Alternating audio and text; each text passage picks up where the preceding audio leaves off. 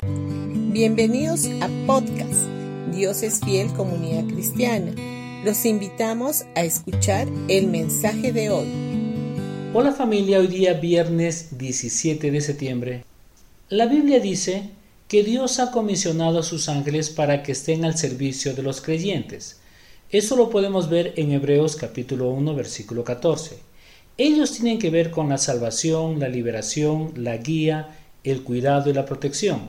También dijimos que ellos son el transporte de nuestras oraciones al trono de Dios y sobre todo nos dan mucho ánimo. También hay un ángel para cada iglesia local. El apóstol Pablo en el libro de Apocalipsis capítulo 1 versículo 20 nos dice lo siguiente con respecto a su visión. Esta es la explicación del ministerio de las siete estrellas que viste en mi mano derecha y de los siete candelabros de oro las siete estrellas son los ángeles de las siete iglesias y los siete candelabros son las siete iglesias.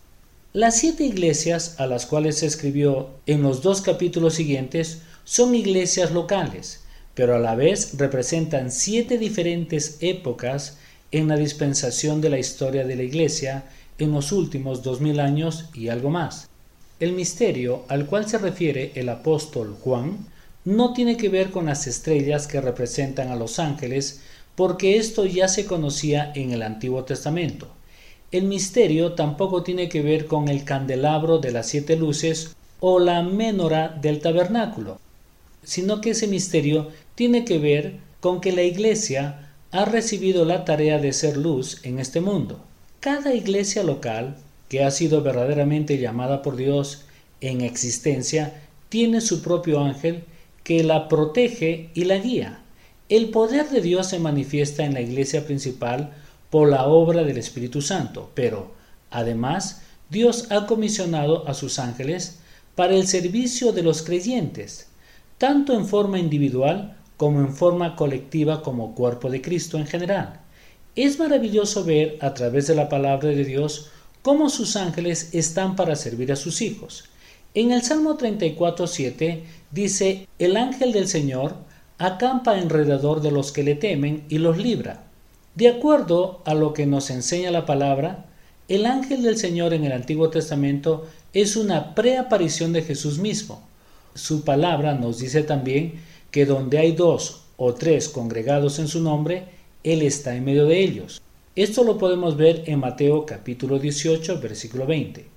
Jesús dijo que está con nosotros todos los días hasta el fin del mundo, y esto podemos verlo en Mateo capítulo 28, versículo 20.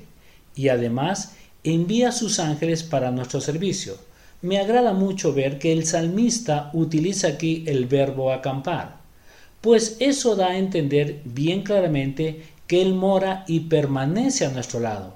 El ángel del Señor no está a nuestro lado de una manera esporádica, sino que habita en forma permanente para protegernos y traernos revelación y bendecirnos.